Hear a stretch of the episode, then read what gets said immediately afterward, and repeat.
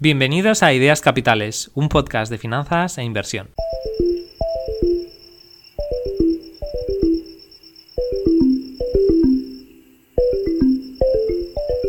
Este va a ser el primer capítulo de una serie que voy a hacer sobre criptomonedas.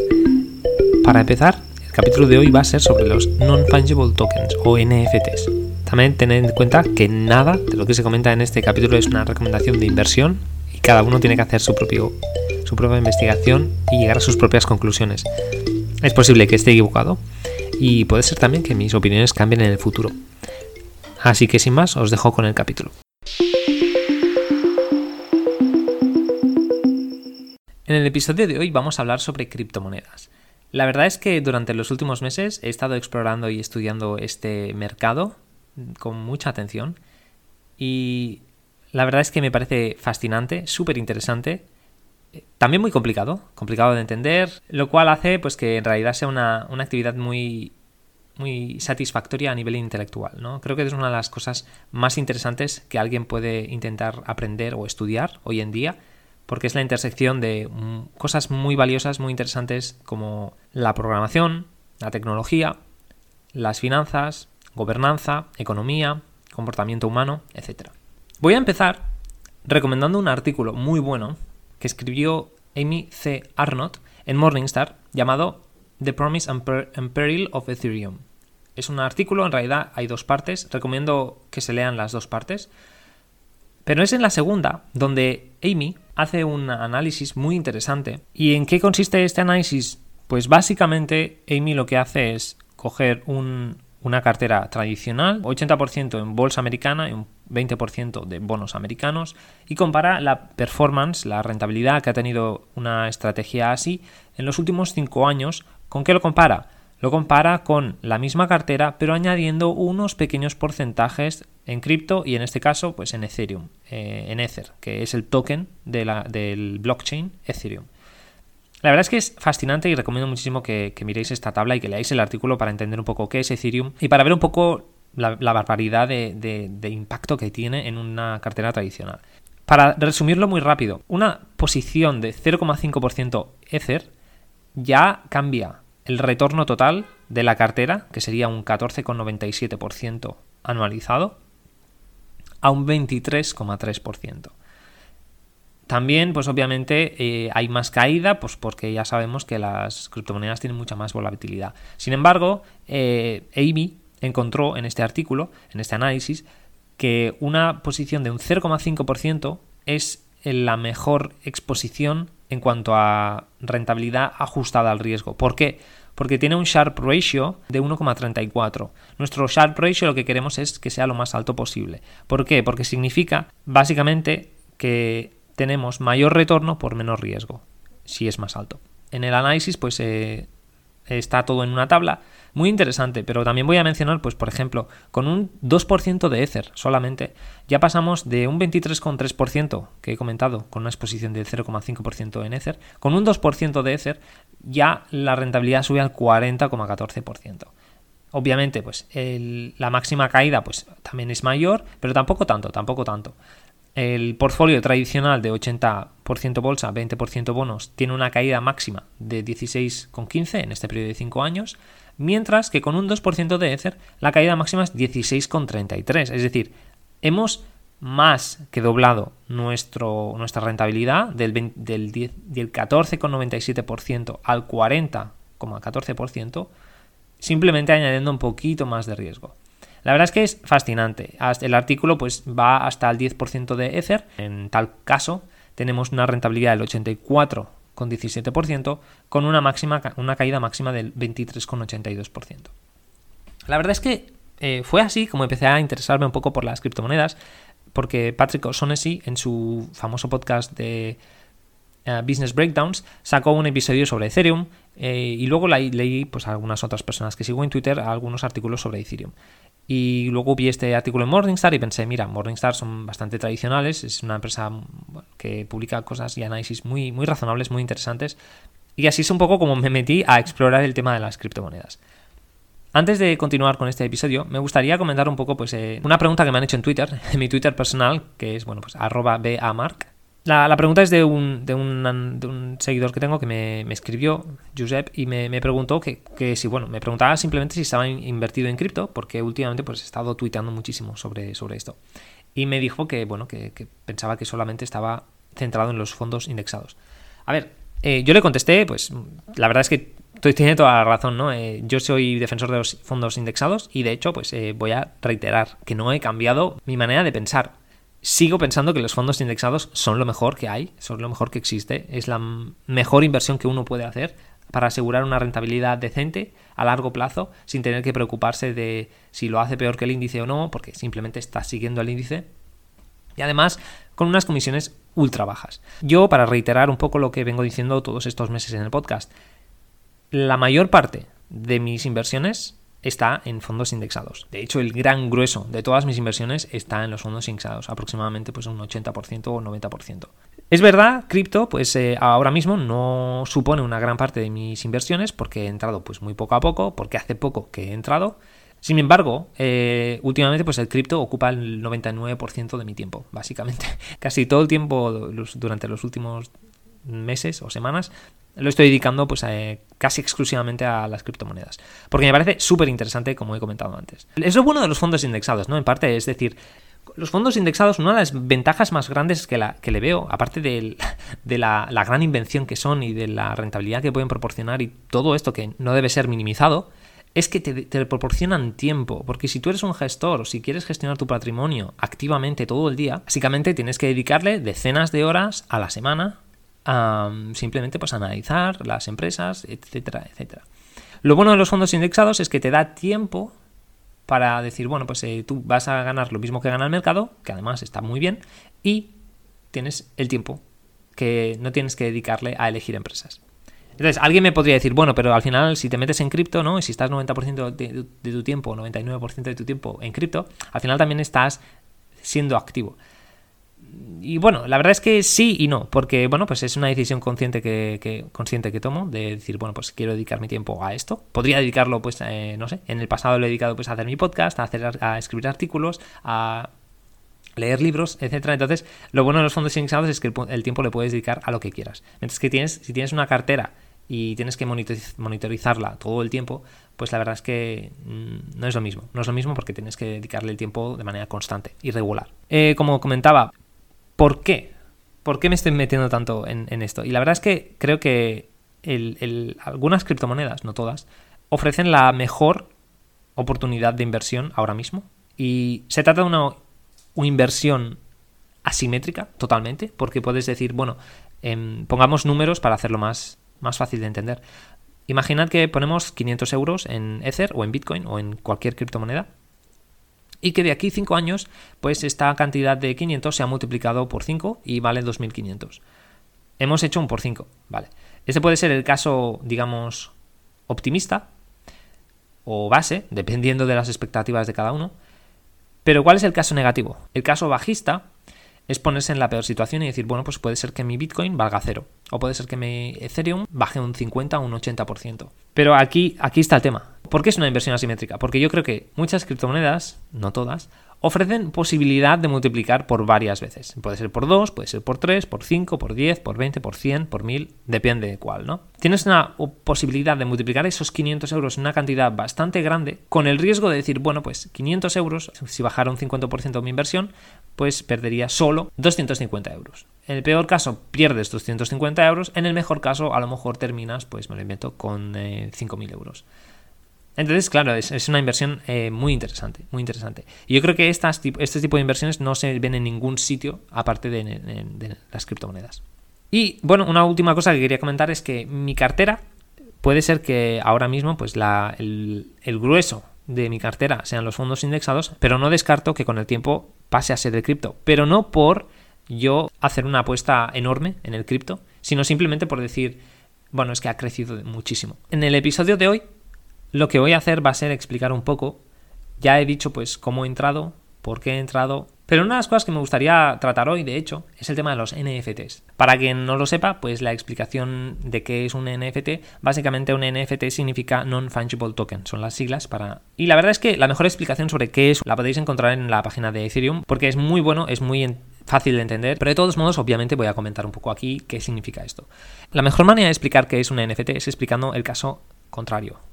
Y, vamos a centrarnos en el, tema de lo, de lo que es fungible o no es fungible. Entonces, algo que es fungible es, por ejemplo, los euros, los bitcoin, los dólares. Cada bitcoin, cada dólar, cada euro cuesta lo mismo. Mis euros son igual de valiosos que los tuyos porque nosotros vamos a la tienda y podemos comprar las mismas cosas con los mismos, los mismos euros. No fungible significa lo contrario, que cada unidad es única que cada unidad es diferente y tiene un valor distinto de otra. Los NFTs pues son eh, tokens que se diferencian unos de los otros. Simplemente es esto. Algunos ejemplos para coger esa, idea un poco abstracta y hacerla más eh, fácil de entender. Algunos ejemplos de NFTs son los que se han popularizado por los medios de comunicación. Los que más se han comentado, por ejemplo, han sido pues eh, arte digital o objetos de coleccionismo ¿no? digitales. Se pueden encontrar, por ejemplo, en marketplaces tipo OpenSea, Foundation, Super Rare, etc. Por ejemplo, si alguien de, alguno de vosotros ha oído hablar sobre los CryptoPunks, que son un tipo de NFT, pues son unas imágenes de 8 bits de, bueno, pues es, un, es un avatar, es una, es una cara de 8 bits que alguien ha pintado, pero cada cara es diferente, ¿no? Y solamente hay 10.000 de ellos y la gente se lo está poniendo en las, en las fotos de perfil de Twitter para simbolizar un poco estatus, ¿no? Porque ahora, pues, eh, algunos de estos han se han vendido por decenas de miles, cientos de miles o incluso millones de dólares. Entonces, el tema de los NFT es un poco complejo y la verdad es que em, es un poco complejo de explicar para alguien que no está, no está metido en ellos. Básicamente, mucha gente entiende que los NFTs son como arte digital y son fotos y que la gente está pagando millones por fotos, incluso fotos de una roca. Hay una noticia muy con un, con, una, con un título muy impactante que es de la CNBC que dice alguien acaba de pagar 1,3 millones de dólares por una imagen de una roca. Y sí, es cierto, eso ha pasado. Pero no es lo único de los NFTs. Eh, sí que es verdad que en parte mucha gente está tachando los NFTs de burbuja irracional y de que no tienen ningún tipo de sentido ni que hay nada detrás de ellos. ¿Por qué? Pues por cosas como estas, que la gente está pagando mucho dinero por fotos. Pero me gustaría explicar un poco por qué creo que son útiles. Me gustaría tratar el tema de los NFTs un poco a fondo hoy y explicar dónde veo utilidad, dónde no la veo, cómo está el mercado y mi experiencia comprando algún NFT y vendiéndolos. Vamos a ello porque la verdad es que este episodio va a dar para mucho. Hay un tweet muy interesante de Mike Threezy que dijo, em, no puedes aprender sin, sin que te revienten en este mercado, ¿no? refiriéndose a los NFTs. La verdad es que yo hace unas semanas que compré el primero y no puedo estar más de acuerdo con, el tweet de, Mike. Es muy complicado aprender sobre este mercado sin perder dinero. Y voy a explicar el por qué. Porque la verdad es que si, estás interesado en aprender eh, sobre los NFTs, lo mejor que puedes hacer es crear, comprar o vender uno. ¿Por qué? Porque estar activo en el espacio de los NFTs te va a enseñar unas lecciones que no vas a aprender consumiendo contenido. Yo he estado semanas escuchando podcast, em, leyendo artículos, mirando Twitter, para entender un poco qué es lo que estaba pasando con los NFTs. Y la verdad es que pues tienes una ligera idea, es como, bueno, vas viendo y crees que entiendes algo, pero la verdad es que hasta que no te metes no aprendes de verdad. ¿Por qué? Tus errores, y vas a cometerlos cuando empieces, van a ser muy dolorosos. Muy dolorosos, ¿por qué? Porque vas a perder mucho dinero. Si quieres sobrevivir en este espacio, si no quieres perder mucho dinero, tienes que aprender mucho, muy rápido. Yo de hecho, pues he aprendido más sobre NFTs simplemente jugando con ellos durante cinco días que en las semanas anteriores donde estuve en Twitter, pues eso, consumiendo, consumiendo contenido. Por cierto, también una cosa muy interesante, mucha gente está entrando en el espacio de los NFTs por FOMO, Fear of Missing Out, que es miedo a perdérselo, ¿no? Miedo a perderse, pues que, bueno, invento, puedo comprar un NFT hoy por 100 dólares y mañana venderlo por 20 mil dólares, ¿no? Entonces hay mucha gente que está entrando en ese mercado por esto, lo cual pues hace un poco que la gente diga pues que estamos en un tipo de burbuja, ¿no? ¿Por qué digo que el FOMO sepa ir muy rápido? Pues porque no hay nada que vaya a proporcionarte un sanity check o que te ponga los pies en el suelo como perder dinero. O sea, simplemente si estás esperando comprar algo por 100 o 200 dólares y lo quieres revender al día siguiente por 20.000, 30.000 y lo intentas una, dos, tres veces y no lo consigues y se te han ido en el camino 500, 600 dólares, la verdad es que esa es una muy buena manera de, perder todas las ganas de volverlo a hacer. Si te quieres hacer rico de un día a otro, pues eh, que sepas que sí hay gente que lo ha conseguido, eh, pero que es una cosa altamente improbable. Eh, lo que comentaba antes es que algunos ejemplos de NFT son pues arte digital o objetos de coleccionismo, pero hay otros, pues como por ejemplo em, temas relacionados con la música o juegos donde se puede jugar para ganar dinero. Y luego pues voy a comentar un poco más en detalle esto. Entonces vamos a empezar, ahora que ya sabemos qué son los NFTs, voy a intentar presentar un poco la, mi opinión personal que tengo y mi experiencia. Antes de decidir si quieres entrar en los NFTs o no, es esencial que sepas qué juego estás jugando, ¿vale? Porque esto se trata de, igual que veo el cripto como una inversión, los NFTs yo no lo veo como una inversión, lo veo como una cosa muchísimo más especulativa donde sí, tienes unos retornos brutales que no ves ni en cripto. O sea, antes hemos hablado de que la rentabilidad de tener un 10% en Ethereum eh, totalmente te multiplica la rentabilidad de tu cartera tradicional. Pero es que un NFT, literalmente, estamos hablando de, de cosas de un impacto brutal, de que a lo mejor en días, cuestión de días o horas, puedes hacer una multiplicación de por 1000, por 100, por 20, por 50. ¿Qué pasa? Que la probabilidad de que eso suceda es extremadamente pequeña. Y podemos explicar un poco el porqué. Pero para poner algunos ejemplos, este es principalmente el motivo por el cual los NFT se han convertido en una tendencia y un mercado tan caliente en 2021, que es básicamente la gente buscando dinero. Simplemente es eso, intentar revender algo al cabo de unas horas, al cabo de unos días, por más de lo que lo has comprado tú. Simplemente especulación, pero en el más no me gusta usar esta palabra porque al final cada, todo inversor está haciendo una, o sea, especular significa pues pensar sobre el futuro, ¿no? Y pues poner una, tomar una decisión basado en eso. Pero cuando un inversor invierte en una empresa o en un índice, sabe que hay empresas detrás generando dinero, ¿no? Hay, hay, un, hay un negocio, hay ingresos. Con el tema de los NFTs es básicamente un poco como un casino, una lotería. Es, bueno, si me toca, me toca, y si no, pues lo he perdido. Lo perdido. Ese, eso es lo que hace tan atractivo el juego para mucha gente a la vez que peligroso. Eh, como he comentado, los, retornos que se pueden obtener en este mercado son ridículos, pero de verdad, o sea, es que no vais a ver nada parecido en ningún sitio. Por ejemplo, un tuit de Tabandas en Twitter. Tabandas explica pues, que convirtió 0,3 Ether, que eran aproximadamente unos 1000 dólares en ese momento, en 80 Ether.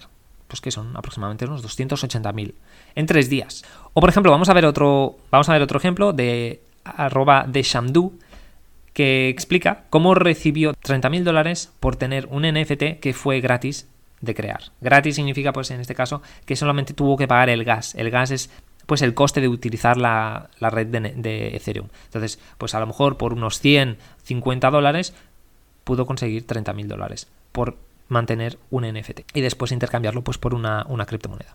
Es extremadamente improbable que a uno le suceda algo así, la verdad es que es muy complicado porque en este mercado hay que ir muy rápido y hay que saber muy bien eh, cuáles son las cosas que pueden tener algún tipo de sentido. Eh, antes de avanzar un poco más sobre esto, voy a comentar por qué, por qué alguien se gastaría, por ejemplo, un Ether, que son unos 3.000, 3.500 dólares, en un NFT. Y la verdad es que si lo piensas, primero, pues obviamente está la gente que mm, realmente está interesada en coleccionar, o en tener arte digital y tiene mucho dinero y se lo puede permitir y es, bueno, pues eh, para mí 3.000 dólares no es mucho. Bueno, vale, existe esa parte, aunque es una parte muy pequeña del mercado. Y luego está la gente que, por ejemplo, acaba de recibir 80 Ether, que son unos 280.000 euros, en tres días. Entonces, claro, no es difícil ponerse en su lugar y pensar, bueno, si acabo de recibir 80 Ether, pues a lo mejor me da igual gastarme uno más en un NFT que a lo mejor mañana pues lo puedo vender por 5, 7, 10, 20 o 100 Ether.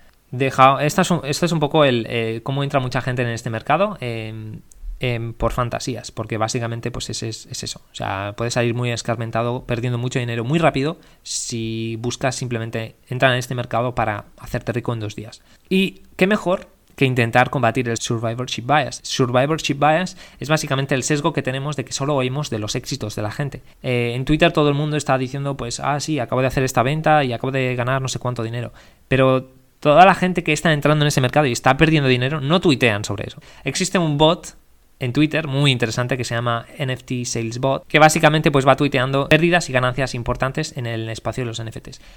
para que se vea un poco que también hay pérdidas, recomiendo que se, pues, miréis esta cuenta de Twitter, porque vais a ver la cantidad de dinero que pierden algunas personas. En uno de los tweets, por ejemplo, se, subraya eh, una persona que compró un NFT por 13 Ether y lo vendió por 0,5 Ether al cabo de 8 días. En poco más de una semana esta persona ha experimentado una pérdida del 97% o equivalente a 48.000 dólares. Para que os hagáis un poco una idea. Y hay muchísimos más ejemplos, pero para que veáis que no, no solo se trata de que hay gente que se está ganando mucho dinero, sino que también se está perdiendo mucho dinero. En esta parte me gustaría empezar a hablar sobre la utilidad de los NFTs. Porque sí existe la parte que es de gente que es coleccionista, sí existe la parte de gente que es especuladora. Especuladora en el sentido de la palabra de, bueno, eh, no lo estoy vendiendo porque creo que esto tenga valor a largo plazo, sino que lo estoy comprando ahora para venderlo de aquí a una hora o 24 horas a más precio a alguien que me lo compre. No porque crea yo que tiene valor intrínseco, sino que porque creo que alguien más, alguien me lo puede comprar. Y luego vamos a hablar un poco, pues, eh, casos en los que yo veo utilidad en algunos NFTs. Como comento, no todos los NFTs no valen cero y, y todo el mercado es una burbuja, en mi opinión. Primero, tenemos los coleccionistas que están interesados en el arte. Para, para adentrarse un poco sobre esto, recomiendo mucho un artículo eh, de Packy McCormick en su newsletter Not Boring. Voy a poner, pues como siempre, los enlaces en, en, las notas del podcast. Y él hace un análisis tremendo sobre los NFTs, el estatus que simbolizan. Y la verdad es que es súper interesante porque la idea es que es, estamos hablando de un juego de estatus. Si tú tienes en tu Twitter eh, una foto de un CryptoPunk, significa que eres rico, que te acabas de hacer ultra rico o que has sido una de las personas pioneras o primeras en entrar en este espacio. Y además también eres rico, o sea, no hay otra. No hay otra. Eh, tienes mucho dinero. Entonces es un juego de estatus, simplemente. Este, esta parte, esta parte del mercado, estamos en la parte del, del, arte, de la colección, del coleccionismo y del estatus. Luego también está el problema que he comentado antes, de que no todos los NFTs son arte o objetos de coleccionismo. Entonces, algunos tienen una utilidad y yo creo que esos, de hecho, pues eh, son los que. Una, la fracción más pequeña del mercado, pero la más interesante, en mi opinión. Y de hecho, pues es la parte del mercado que no se está llevando ningún tipo de prensa. Porque como, como, he comentado antes, todos los medios tradicionales están hablando sobre los NFTs que se acaban de vender por millones. ¿no? La gente está pagando millones de dólares por una foto en, en 8 bits o por una foto, la foto de una roca. Y sí, es verdad. Pero, ya digo, hay, otras cosas. Entonces, ¿Cuáles son? ¿Cuáles son estos NFTs que pueden proporcionar algún tipo de valor? Pues, para empezar, están los Play to Earn, juegos, videojuegos, donde se pueden ganar dinero. Entonces, uno de los más famosos es Axie Infinity. Axie Infinity es un juego que se ha popularizado mucho en países como Venezuela, Brasil o las Filipinas, que se ha convertido pues, en un fenómeno de masas en esos países. Eh, hay un artículo en el que se habla de una pareja de filipinos que tiene una tienda pero con el tema de la pandemia, pues en la tienda no les está yendo muy bien. Y mientras uno de ellos atiende a las personas a medida que van viniendo, el otro está jugando al juego de Axie Infinity. Y la verdad es que es sorprendente, es fascinante entender, aprender que les está yendo mejor ganando dinero con este juego que con la tienda que tienen. Si alguien mira los NFTs y me dice, no, es que todo esto es basura y no, no vale nada, es que no ha, no ha mirando todas las partes del mercado. Es una parte pequeña, obviamente, el tema de los juegos que, puedes, con los que puedes ganar dinero, pero es una parte real que existe y que no me la estoy inventando y solo, solo porque no exista o no se haya popularizado aquí en España no significa que en otras partes del mundo no esté pasando. Este tipo de NFTs se pueden considerar básicamente como una inversión. ¿Por qué? Porque tiene un valor monetario. Es decir, tú, si sabes que vas a ganar, mm, me lo invento, aproximadamente 200, 300 dólares cada mes jugando este videojuego, pues puedes hacer una estimación de, bueno, los flujos de caja que vas a tener y descontarlos a hoy. Y básicamente, pues eh, puedes hacer una valoración casi tradicional, finanzas tradicionales, de cuánto vale ese NFT. Claro, alguien oyéndome puede pensar, bueno, ¿y por qué no estamos jugando nosotros a esto? Y una de las cosas que, hay que comentar es que tiene unas barreras de entrada altas. Este juego, en, concreto, tiene un requerimiento para empezar a jugar y es que necesitas tener tres axis. Un axis es básicamente pues, un animal tipo Pokémon que necesitas tres de ellos para empezar a jugar, porque al final pues, el, juego eh, se basa en batallas de equipos de tres axis contra, contra otra persona que tiene otros tres axis. Como han sido, se han popularizado tanto, la verdad es que han subido mucho de precio. Y pues comprar un Axi cuesta 200, 300 dólares. Con lo cual, si quieres empezar a jugar a este juego, tienes que desembolsarte de primeras 600 o 900 dólares. Lo cual, pues, eh, para mucha gente es un impedimento o algo que, pues, no van a hacer. Y a raíz de eso, una de las cosas más interesantes que han pasado en, el cripto y en el tema de los NFTs, especialmente con los Play to Earn, es eh, la aparición de scholarships. O sea, gente que está dando, pues, eh, becas a la gente para que, para que pueda permitirse gente que, por ejemplo, en las Filipinas, pues efectivamente 200, 600, 900 dólares puede ser muchísimo dinero, puedan permitirse. Entonces ha salido eh, Guild, Guild Games, que es una empresa, pues básicamente que se ha, puesto a dar scholarships a, los filipinos o a la gente que, pues, que intente conseguir una para, financiarles eh, el, juego y que puedan empezar a jugar. Por cierto, Packy McCormick también escribió un artículo muy interesante sobre Axie Infinity y os lo dejo en las notas. Porque la verdad es que están generando una de dinero tremendo. Se han convertido en un juego muy, muy bestia. Sin embargo, los eh, juegos con los que ganar dinero no son los únicos NFTs que pueden tener valor. Y de hecho, pues esta parte es un poco más compleja de explicar y me va a llevar mucho más tiempo, así que a lo mejor lo dejo para otro capítulo, pero básicamente si eh, ese NFT puede ser usado para conseguir algún tipo de utilidad en una organización o para conseguir tokens que pueden ser usadas en un juego o, en de otra manera en otro sitio, pues eso también puede hacer el NFT un poco más valioso. Los NFTs pues todavía están en una fase muy, muy temprana. Eh, yo creo que puede ser que haya otros usos para NFTs que ahora mismo pues no sabemos porque básicamente no se han inventado o no se han pensado todavía. Y a medida que el tiempo pase, pues eh, algunos pueden incluso ser muy obvios em, una vez estemos ahí. Pero como el futuro se está construyendo y no sabemos cómo va a ser exactamente, pues es muy complicado, yo creo, que un NFT ahora mismo proporcione algún tipo de utilidad, a menos que sea pues algo muy obvio, como decir, puedo jugar con un videojuego y ganar dinero, o alguna cosa del estilo, pues como recibir un token, pues que tiene algún tipo de valor. Y ahora me gustaría entrar en el tema de los problemas, algunos problemas a considerar con el tema de los NFTs, ¿vale? Y es que aparte de, poder generar mucho dinero, o sea, como mucha gente está entrando en el mercado, hacer los NFTs, crearlos, se está convirtiendo en una actividad muy lucrativa. Entonces, eh, hay un tweet, bueno, que hace, los números y explique pues que los equipos que están lanzando los NFTs están haciendo muchísimo dinero. Por ejemplo, si haces, eh, sacas 10.000 NFTs y los vendes por dos, eh, por dos monedas de Solana y Solana, pues en ese momento, en estos momentos está aproximadamente en unos 160 dólares o algo así. Eso significa que el equipo se está llevando unos 3, más de 3 millones de dólares por sacarlos. Con estos números no es sorprendente que, se estén lanzando NFTs cada día y, los equipos que están detrás de muchos de estos NFTs simplemente estén ahí por el dinero, para sacar el dinero y ya está. Y no hay ningún tipo de proyecto, ni ningún tipo de utilidad, ni ningún tipo de estatus, porque lo han sacado simplemente para, para ganar el dinero. Pero aparte de este, hay otros problemas.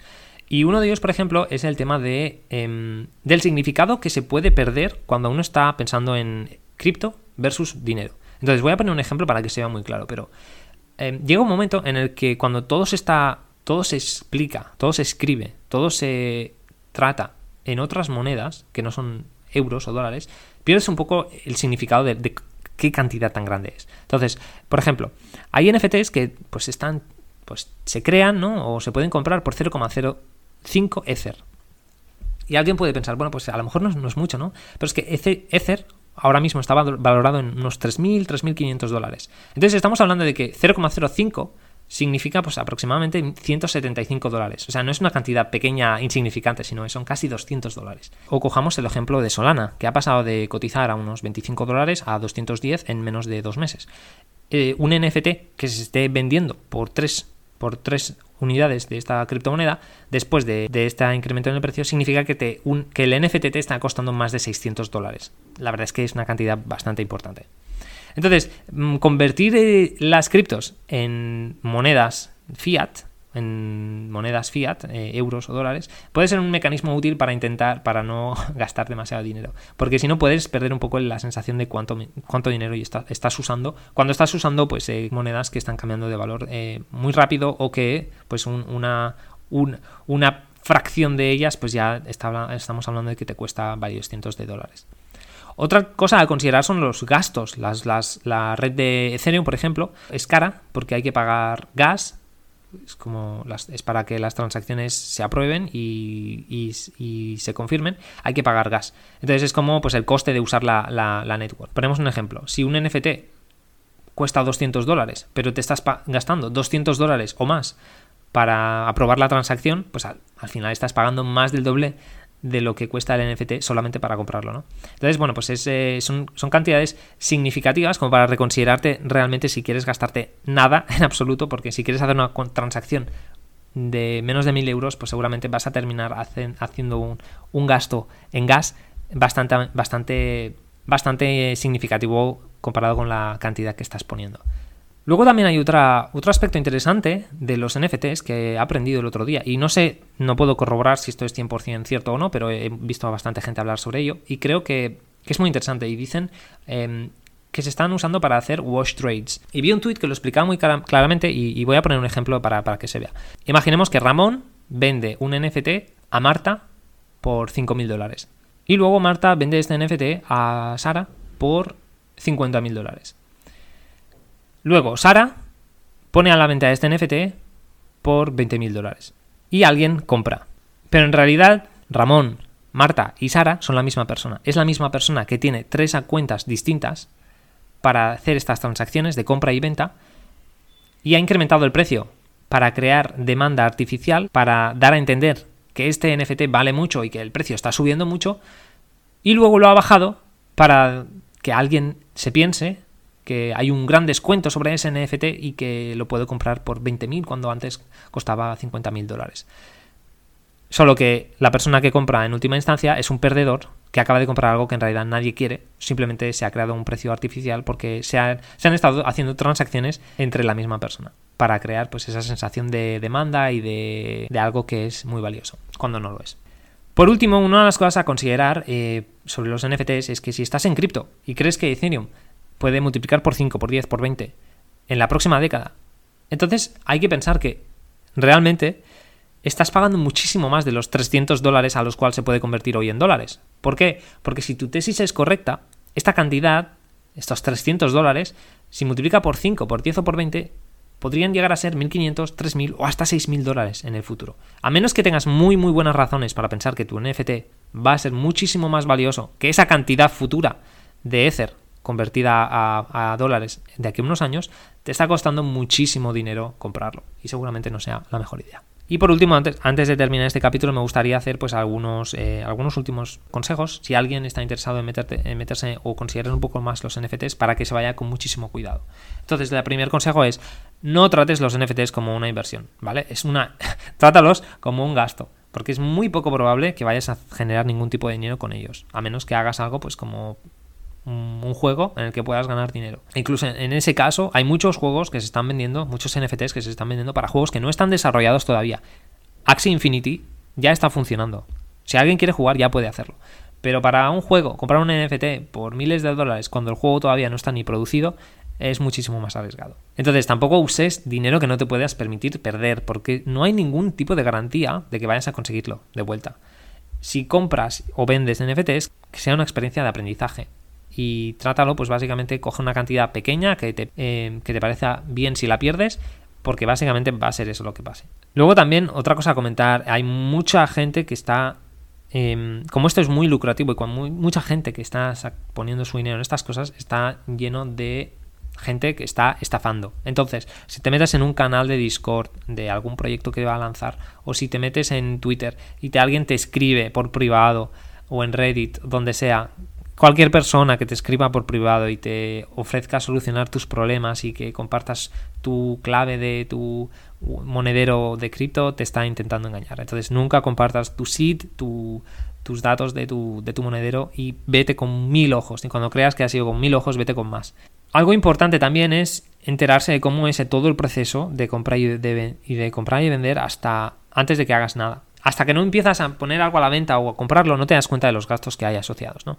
Pero básicamente, os lo voy a explicar para que lo sepáis, porque esto no hay mucha gente que lo cuente, pero si estás en la, en la red de Ethereum, con los NFTs, básicamente te vas a tener que gastar gas para cualquier acción que tomes. O sea, eh, si quieres ponerlo a la venta, vas a tener que pagar gas. Si quieres cancelar la venta, también vas a tener que pagar gas. Si tienes, si quieres transferirlo a otro monedero, vas a tener que pagar gas. Entonces, que sepas que si por ejemplo un NFT te está costando 200, 300 dólares, que sepas que a lo mejor en gas te vas a tener que dejar la misma cantidad o más. Eh, y tienes que dejarte más dinero porque si no vas a tener que estar haciendo transferencias constantemente pues para tener que pagar el gas porque es que tú te pensabas que solamente tenías que comprar el NFT más el gas de la transacción de compra pero no es así porque luego tienes que comprar pues también para poner eh, para, ponerlo a la venta para transferirlo para regalarlo para lo que sea tienes que pagar gas y por último como he comentado antes hay que saber muy bien a qué juego es este. O sea, y no es un tema de que es porque es un juego, sino, sino simplemente porque un inversor tiene que saber qué es lo que está haciendo. El juego no significa que, no, es una lotería, es un casino. Bueno, en esta parte puede ser que haya cosas de, este estilo. Pero me refiero a que sepas qué es lo que estás haciendo, que sepas en qué espacio estás. ¿Es el NFT que quieres arte o un, un objeto de coleccionismo y te interesa tener una parte de esto? Perfecto. Pero si nunca te gastarías 300 dólares en una pintura, en un cuadro, no te gastes 300, 300 dólares en un NFT. Luego también puedes pensar, ¿tiene algún tipo de utilidad?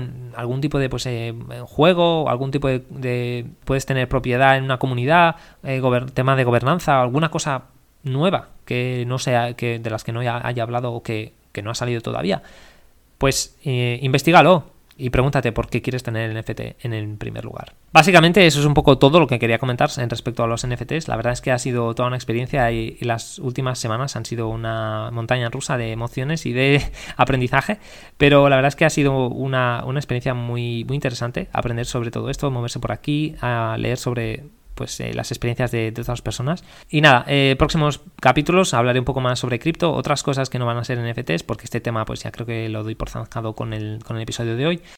Muchas gracias por escucharnos, espero que el episodio de hoy os haya resultado interesante. Si es así, por favor, dadle like, compartidlo por las redes sociales y suscribíos al canal. Hasta la próxima.